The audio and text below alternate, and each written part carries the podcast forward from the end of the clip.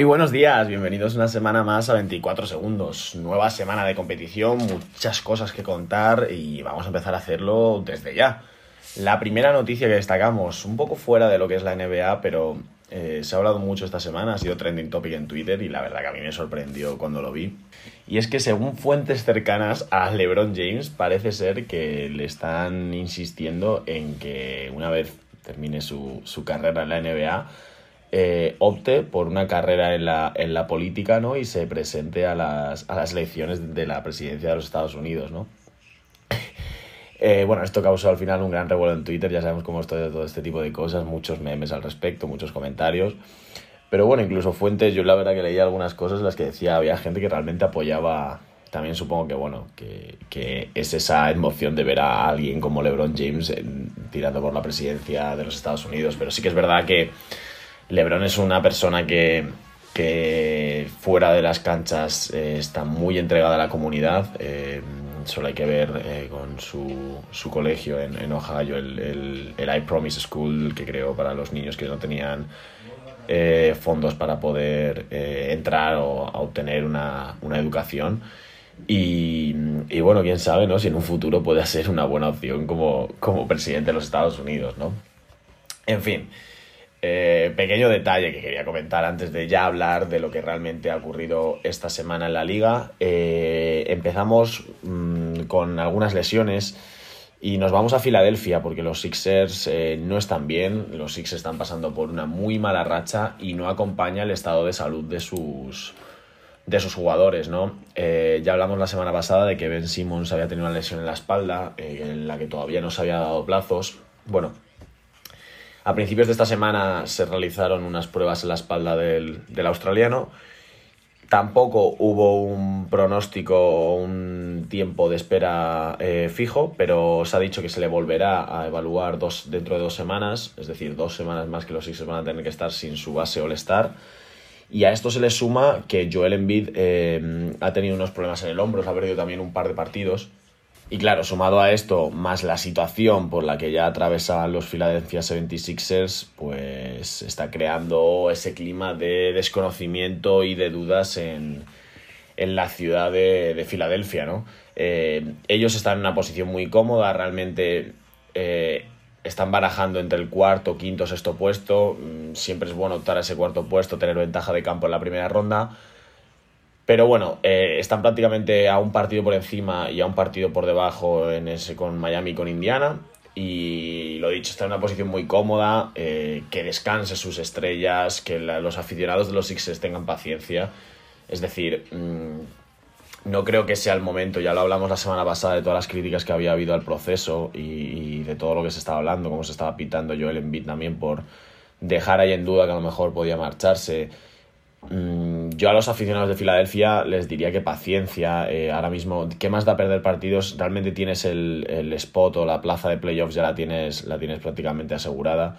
Eh, deja que Embiid no juegue partidos, que se recupere bien del hombro. Estás hablando del mejor jugador de tu equipo, que Ben Simmons tenga tiempo con lo de la espalda, que puede ser muy grave. No meter prisa, que si se pierden ahora 5 o 6 partidos seguidos, eh, no entres en una espiral de depresión, de decir, bueno, es que ya otro año perdido. Los playoffs los tienes, eh, llegando con todo el equipo sano a playoffs, eres un gran, gran contendiente para dar más de una sorpresa. Eh, yo estoy seguro que los equipos de arriba no van a querer enfrentarse con Filadelfia en los posibles playoffs. Sabemos lo difícil que es ganar en, en Filadelfia, son el mejor equipo como local de toda la liga, o sea que, aunque sea muy importante con ese dato la ventaja de campo, eh, creo que unos Sixers eh, a tono eh, en, el mes de, en el mes de mayo pueden ser muy, muy, muy peligrosos.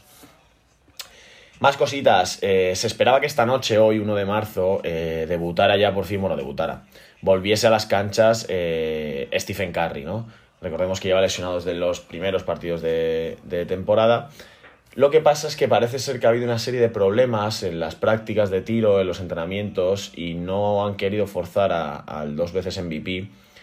Y se ha retrasado la, fecha de, regreso. No se ha dado una fecha concreta, sí que se ha dicho que va a ser en el mes de marzo, pero aún no se sabe cuándo, podremos volver a ver a Stephen en, una cancha, ¿no?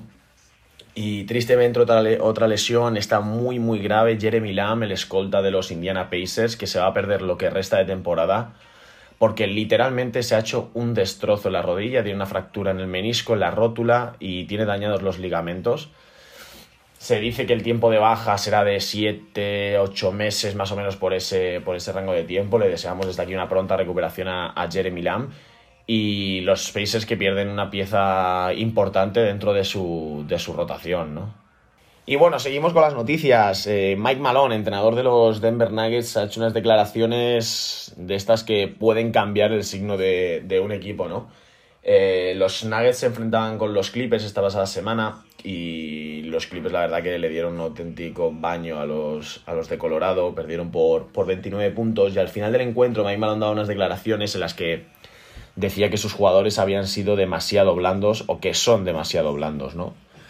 Eh, bueno, puede ser el típico discurso motivador eh, de entrenador hacia sus jugadores que a lo mejor necesitaban ese extra para, dar a lo mejor un poquito más en los partidos.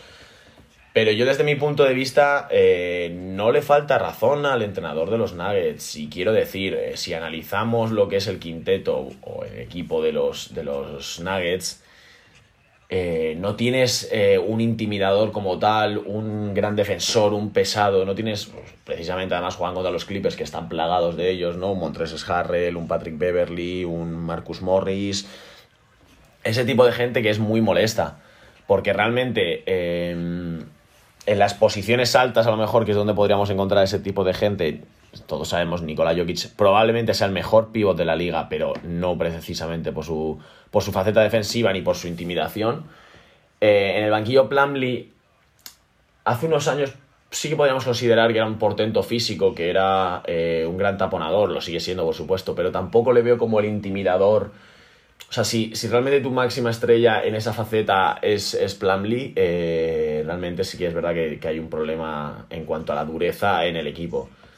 Después, eh, en los puestos bajos, bueno, los Jamal Murray, Gary Harris, Torian Craig es un, es un gran defensor, pero bueno, no, ahora está en el momento, pues lo que hablábamos en su día, ¿no? Ahora estamos en el momento en el que Torian Craig no juega, de repente Michael Porter ahora tampoco está jugando mucho, que tampoco es que sea un gran defensor. Entonces es verdad a lo mejor las declaraciones que dice Mike Malone y podrían buscar en esta agencia libre eh, ese perfil de jugador eh, duro, difícil de, anotar sobre él. Por ejemplo, los Mavericks se, se reforzaron con Michael Kidd Gilchrist, que encaja en este perfil de jugador. Pero bueno, sí que es verdad que es una faceta en la que, lo dicho, aparte de Plumlee, se me ocurre ahora Jeremy Grant, eh, no, no, tengo en la cabeza muchos más eh, intimidadores o, buenos defensores dentro de la plantilla de los, de los Nuggets, ¿no? Y sí que es verdad que eh, el discurso de Mike Malone, lo dicho, puede ser un discurso motivador o lo demás, pero, pero no le falta razón al, al coach de los, de los Nuggets. En fin, y seguimos. Hablábamos antes de los Warriors y del debut de Stephen Curry. Y también hablamos la semana pasada de que ante Tocumpo había dado ahí un guiño a los Lakers diciendo que a ver si quería jugar con los hermanos y tal. Bueno, pues los Warriors esta semana eh, se ha hablado mucho de, bueno, de las intenciones que ellos tuvieron cuando ficharon a Andrew Wiggins Em, y parece ser que desde la liga o fuentes cercanas a la liga eh, se creen que están preparando un gran paquete para intentar hacerse con Giannis Antetokounmpo. Eh, imagino, bueno, imagino no, este próximo mercado, ya que es el último año de contrato de Antetokounmpo. Y si no va a renovar con los Bucks, el último año con el que Milwaukee va a poder sacar algo por él. Eh, lo que se dice es que los Warriors van a ofrecer a, lo dicho, a Andrew Wiggins y un conjunto de primeras rondas del draft que van a tener ahora, pues dado los, los traspasos que han hecho eh, orientados siempre hacia, hacia esto, más la que por supuesto van a tener este año que tiene un valor bastante alto que porque probablemente podamos estar hablando de un número uno del draft, ¿no? Siendo ahora mismo el peor equipo de la liga y cada semana que pasa más alejado de, de, bueno, de un posible acercamiento hacia el penúltimo eh, peor equipo de la, de la liga, ¿no? Entonces, bueno, yo, o sea, desde mi, si yo soy Milwaukee, lógicamente no acepto esta oferta, a no ser que por activa y por pasiva Giannis Antetokounmpo me diga que no va a renovar conmigo eh, la temporada siguiente. Y realmente, claro, bueno, esto es lo típico, ¿no? Cuando un jugador si se, si se planta y dice que no va a renovar, al final tienes que aceptar las ofertas que te vengan, por muy malas que puedan ser, porque lógicamente Andrew Wiggins, una primera ronda del draft del año que viene, aunque sea un potencial número uno, o X rondas del draft no es suficiente para un equipo que ahora mismo está en un proyecto muy ambicioso de volver a traer un anillo a la ciudad de, Milwaukee y que realmente eh, necesitas ya, pues eso, necesitas mantener el bloque unido, traer piezas de, banquillo, pero mantener a los Antetokounmpo, Middleton, eh, Eric Bledsoe y, y, compañía, ¿no?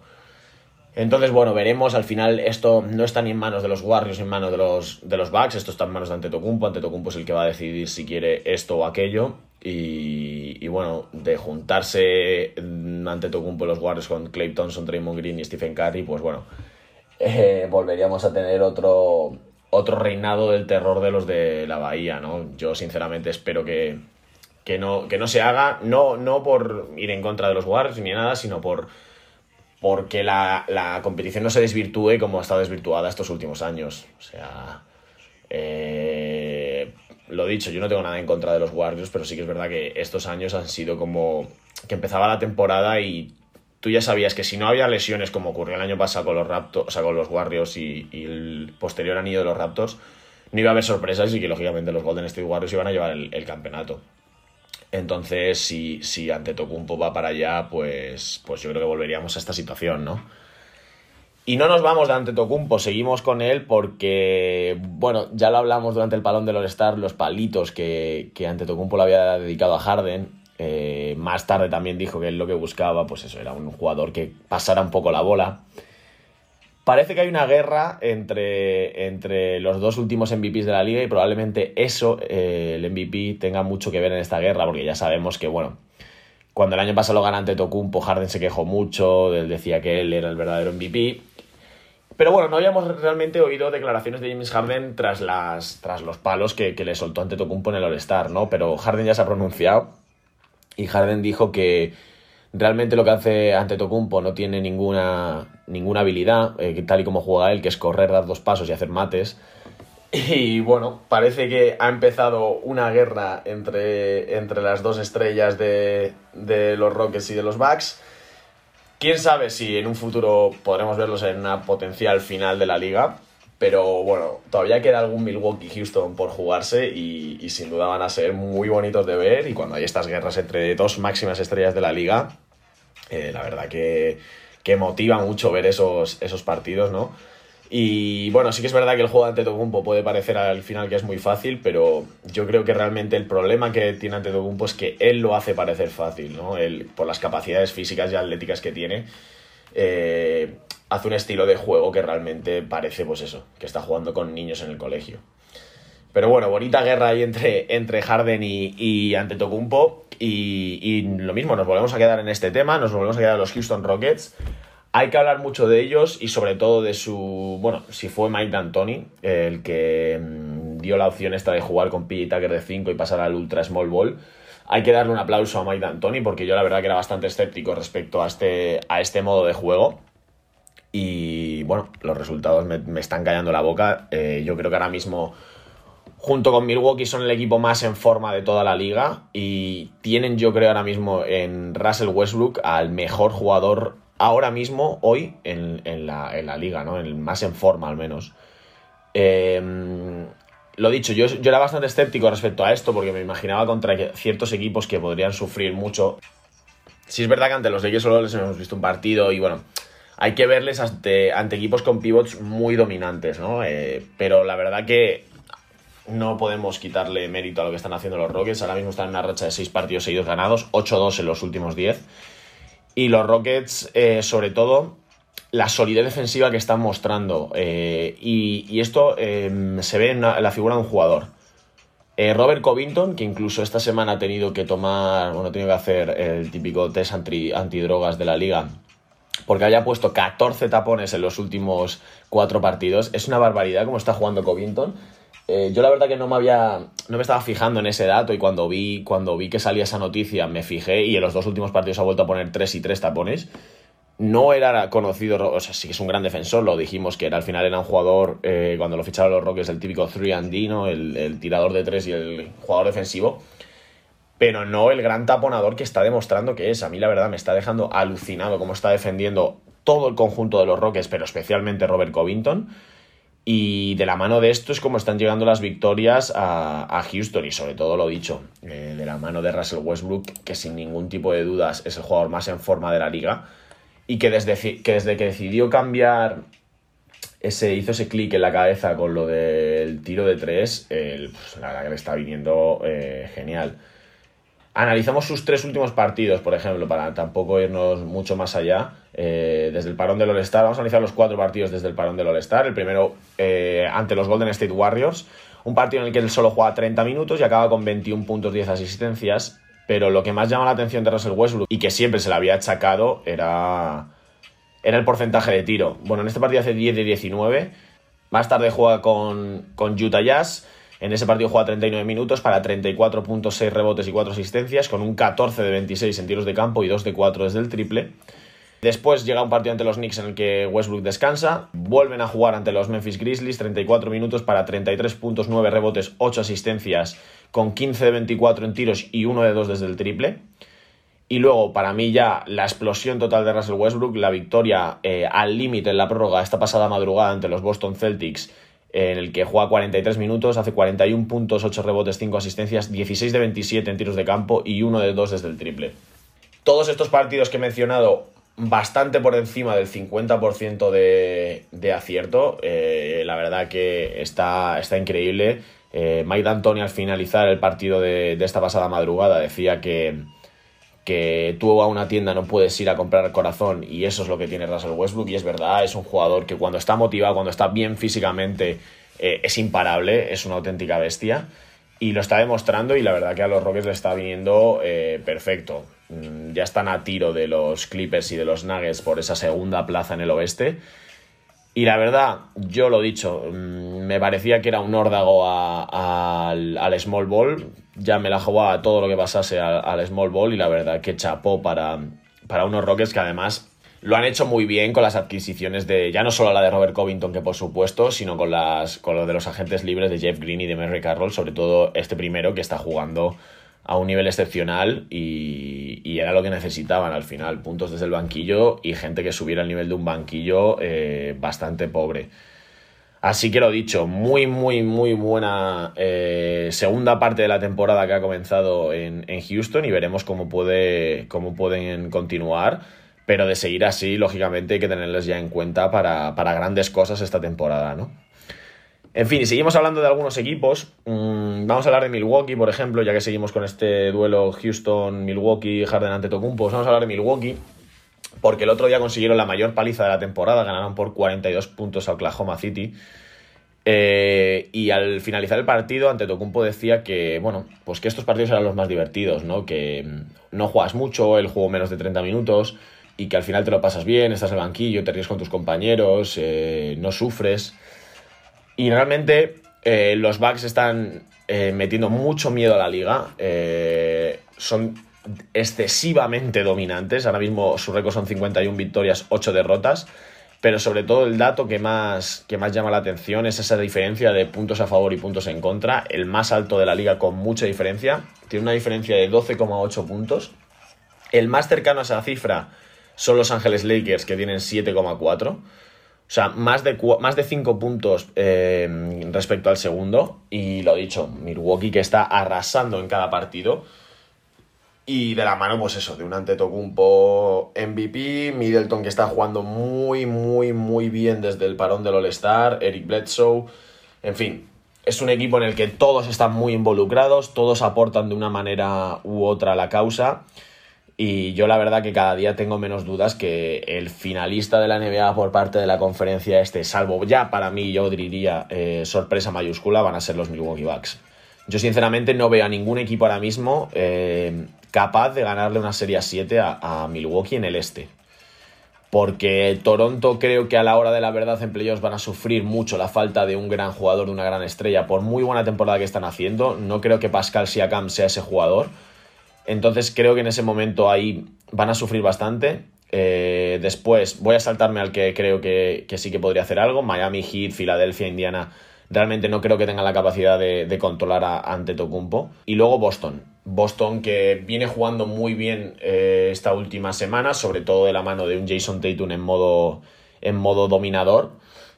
Pero creo que son el único equipo en el este realmente que podrían hacerle competencia a Milwaukee en una serie a siete partidos. Y aún así tengo mis dudas, la verdad. Em, no sé por qué, pero al ver el equipo de Boston se me queda un poco corta la, la plantilla y es raro. O sea, creo que fuera del quinteto titular que tienen, más Marcus Smart, que realmente, bueno, podríamos decir que son seis titulares en Boston contando a, a Marcus Smart, pero no sé, se me queda un poco corta, un poco corta la, la plantilla, porque sí que es verdad que tienen a, Grant Williams, eh, Semio Geleye, Brad Wanamaker, realmente son los jugadores que más están jugando en Scanter, pero no me parecen jugadores eh, que te puedan, pues, mítico partido de playoffs en el que los titulares no están y necesitas algo de energía desde el banquillo me parece que son jugadores muy buenos casi todos en el aspecto defensivo, a excepción de, lógicamente, de Canter. Grant Williams es un gran defensor, Oyeleye también, en el caso de que saliera también Robert Williams. Pero me falta algo, me falta algo que no sé qué es. Em, más allá de que, lógicamente, tiene un quinteto titular que te pueden romper el partido ellos, ellos cinco solos, añadiendo a un Marcus Smart desde el banquillo. Pero no sé, eh, me da la sensación de que a Boston se, le va a quedar un poco corta la plantilla a, final de temporada, pero bueno, al final esto, pues lo dicho, es solo, solo esperar y ver qué, le puede deparar a, Boston. Pero lo dicho, eh, no creo que haya un equipo ahora mismo en el este capaz de ganar una serie a 7 partidos a los Milwaukee Bucks.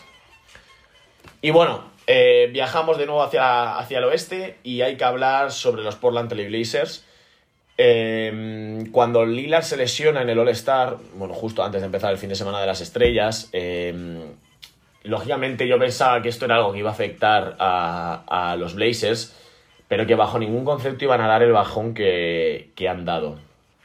Y me explico, al final, Lillard es el mejor jugador de tu equipo, es el jugador franquicia, pero Portland se ha reforzado bien, Portland tiene buen, eh, tiene buen equipo y los sustitutos teóricos de un de Lillard, que pues, están siendo Garin Trent, eh, Simons, eh, Nasir Little también está.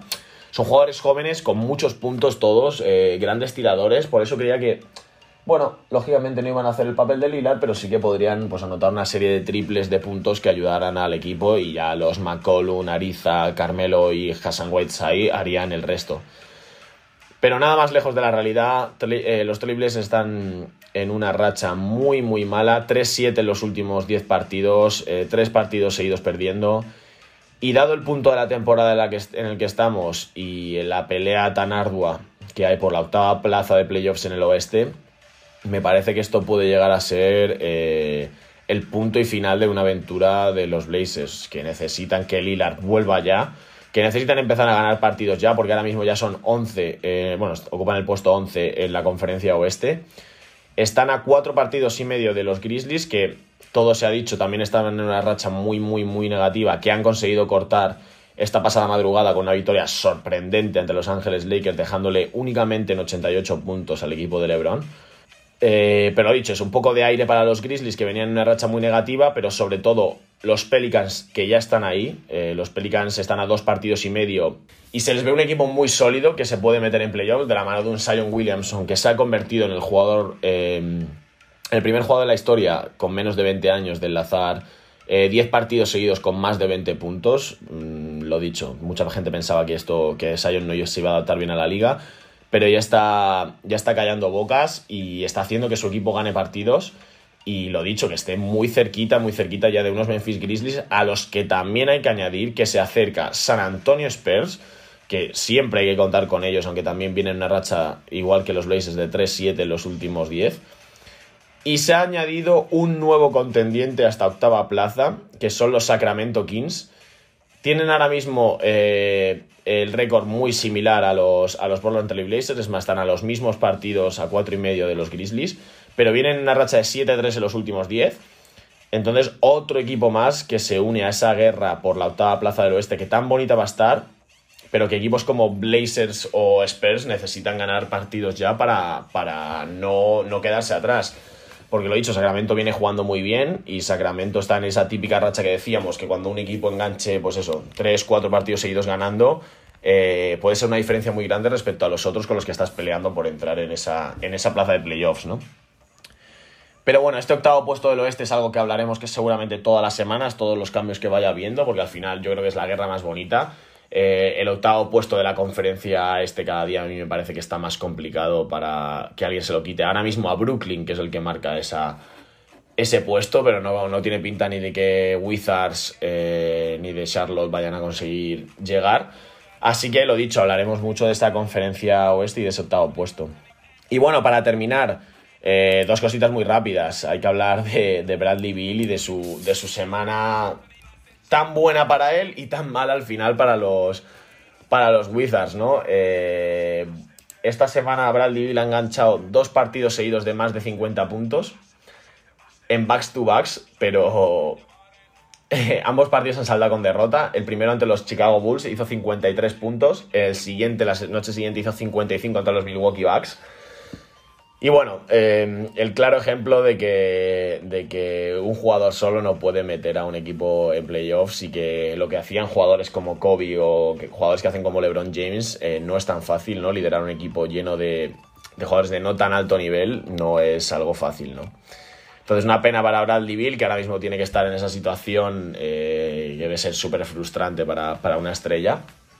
Pero bueno, la verdad que que quitarse el sombrero ante Bradley Bill, que no diga, mira, estoy en este equipo que no consigo nada, no voy a entrar en playoffs, pues tiro la temporada, ¿no? Que él siga intentándolo, que él siga queriendo meter a su equipo en, en playoffs, la verdad que es súper respetable. Y bueno, la verdad que con esto podemos acabar este episodio. Por mi parte ya esto ha sido todo y nada, eh, estaremos atentos a todo lo que ocurre esta semana y, y lo contaremos en el, en el próximo episodio. Así que lo dicho, por mi parte esto ha sido todo y nos vemos la semana que viene.